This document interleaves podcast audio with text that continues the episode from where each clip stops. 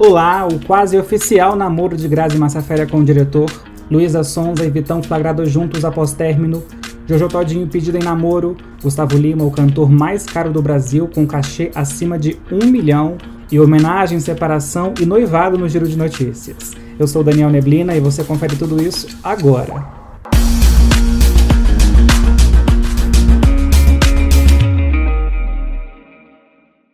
E aí, tudo bem? Depois do fim do namoro com o ator Caio Castro no meio deste ano, a atriz Grazi Massafera parece estar vivendo um relacionamento com o diretor e produtor Alexandre Machefer.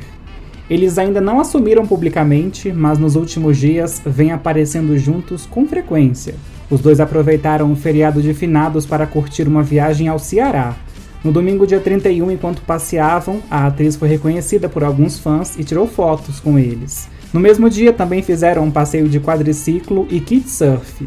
Amigos próximos a ela classificam Alexandre como um lorde.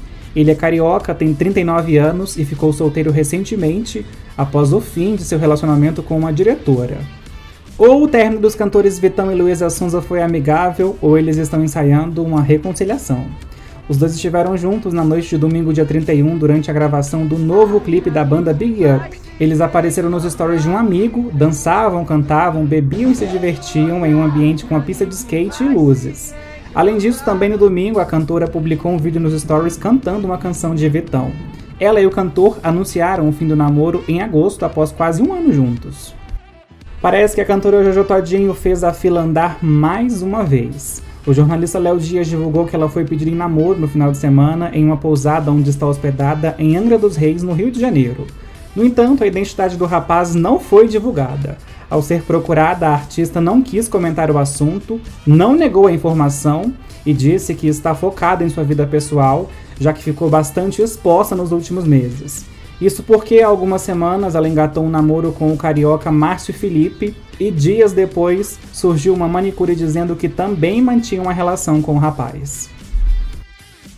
Com a situação da pandemia de coronavírus controlada e significativa queda no número de casos e mortes, os shows estão voltando a acontecer no Brasil e os cachês dos artistas dispararam.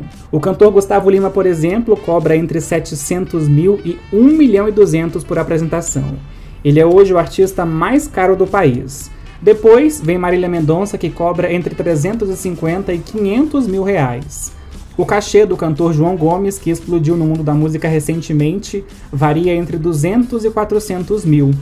A lista divulgada pelo jornal Extra mostra também Chitãozinho e Chororó com 500 mil por show, o DJ Alok, que cobra 450 mil, a dupla Maiara e Maraísa com 300 mil e a dupla Bruno Marrone, que cobra 270 mil por apresentação.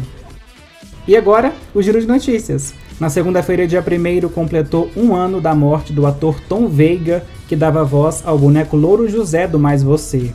A apresentadora Ana Maria Braga fez uma homenagem ao colega e amigo com um post no Instagram. Eles trabalharam juntos por mais de 20 anos. Tom faleceu no ano passado, aos 47 anos, vítima de um AVC. Na tarde de segunda-feira, dia 1 Felipe Neto ultrapassou o Whindersson Nunes no número de seguidores e se tornou o maior youtuber do Brasil, com 43,2 milhões de inscritos em seu canal. O apresentador Yudi Tamashiro e a cantora Mila estão noivos. Ela contou a novidade no Instagram no domingo, dia 31. Eles assumiram o namoro no final de agosto. Os dois já haviam se relacionado no passado e agora retomaram a relação. Terminou o namoro da digital influencer Caterine Bascoy com o ex-participante do BBB Guilherme Napolitano. Eles estavam publicamente juntos desde fevereiro. Foi ela quem fez o anúncio do término com publicação no Instagram e sugeriu que foi traída e humilhada. Carla Dias e Xande embarcaram em uma viagem para as Ilhas Maldivas para celebrar os 20 anos de casados e estão hospedados em um resort que possui diárias de até 6.400 dólares em alta temporada, o que dá cerca de 36 mil reais. Uma reclamação inusitada do surfista Pedro Scooby deu o que falar entre seus seguidores. Nos stories do Instagram, ele reclamou dos filhos que tem com a atriz Luana Piovani terem que fazer tarefa de casa. Olha só. Dever de casa é muito chato, mano. A criança já fica de segunda a sexta na escola. Chega no final de semana, tem que fazer dever de casa. No meio da semana já estuda. O Dom, por exemplo, e o Ben estudam de 9 horas da manhã até as quatro da tarde. Chega em casa, tem que fazer dever de casa. Qual vai ser a memória da criança? O que, que ela fez na infância dela? Estudou?